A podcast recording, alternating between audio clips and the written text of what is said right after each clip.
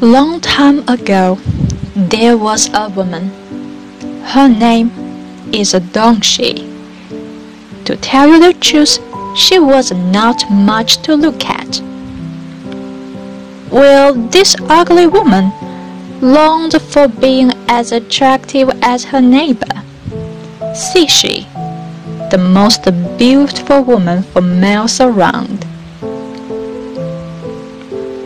One day the beautiful neighbor was toting back home, with her hand pressing her chest, her face paled, and her brow furrowed for the ache in her heart.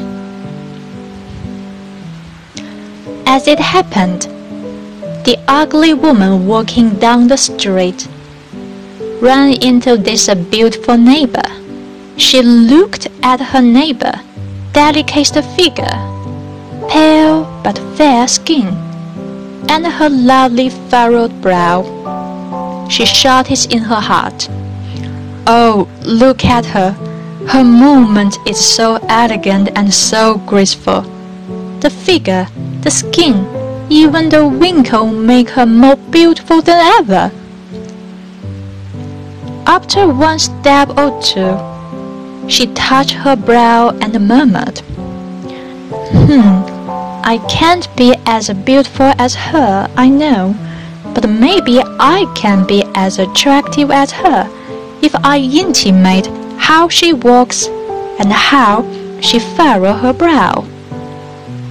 Later on the street, you can find this woman tottering back and forth, pressing her chest with her one hand and furrowing her brow as hard as she could.